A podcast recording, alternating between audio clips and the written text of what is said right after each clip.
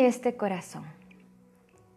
Muchas veces no entendemos por qué siempre nos pasa lo mismo con nuestras relaciones familiares, laborales, amistades o relaciones amorosas.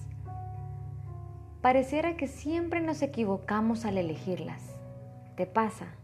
¿Te pasa esto o te ha pasado y tienes miedo de volverte a equivocar? Déjame hablarte un poco acerca de tu corazón. En la palabra encontramos un proverbio, en la palabra de Dios, Proverbios 4:23. Sobre toda cosa guardada, guarda tu corazón, porque de él mana la vida. Al referirnos a esto, no es solo protegernos de una decepción, tristezas o engaños. Recuerda, somos humanos y vivimos en el mundo y siempre habrá gente que nos pueda llegar a lastimar, consciente o inconscientemente. Y estoy segura que nosotros hemos lastimado alguna vez, sin darnos cuenta. Y en la mayoría de nuestros casos, cuando a nosotros nos decepciona, es porque creamos grandes expectativas de una persona. Y al menor fallo, nuestra ilusión se viene abajo, olvidando que debemos ser misericordiosos y perdonar. Entonces, ¿cómo proteges tu corazón?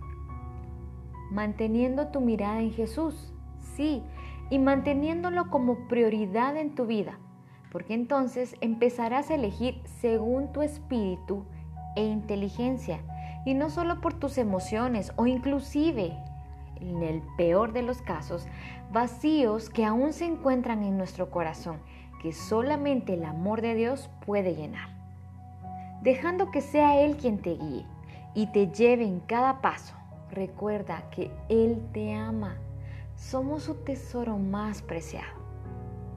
¿Qué pasa si te digo que tu corazón es engañoso? ¿Qué pensarías? Engañoso es el corazón más que todas las cosas y perverso, ¿quién lo conocerá?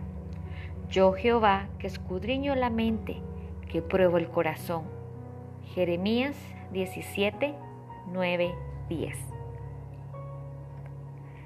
El mismo corazón del cual mana la vida es engañoso y por eso te invito a que lo pongas en sus manos, en las manos de su Creador, el único que lo cuidará y formará para transformarte en un ser más hermoso de lo que ya eres. Entrégaselo a Dios, nuestro Dios, porque Él es amor y te ama inmensa y eternamente. El mundo te dice, sigue tu corazón. Pero el verdadero Hijo de Dios sabe que debe seguir la guianza de su Padre en todo. El corazón fue diseñado para ser guiado, no seguido.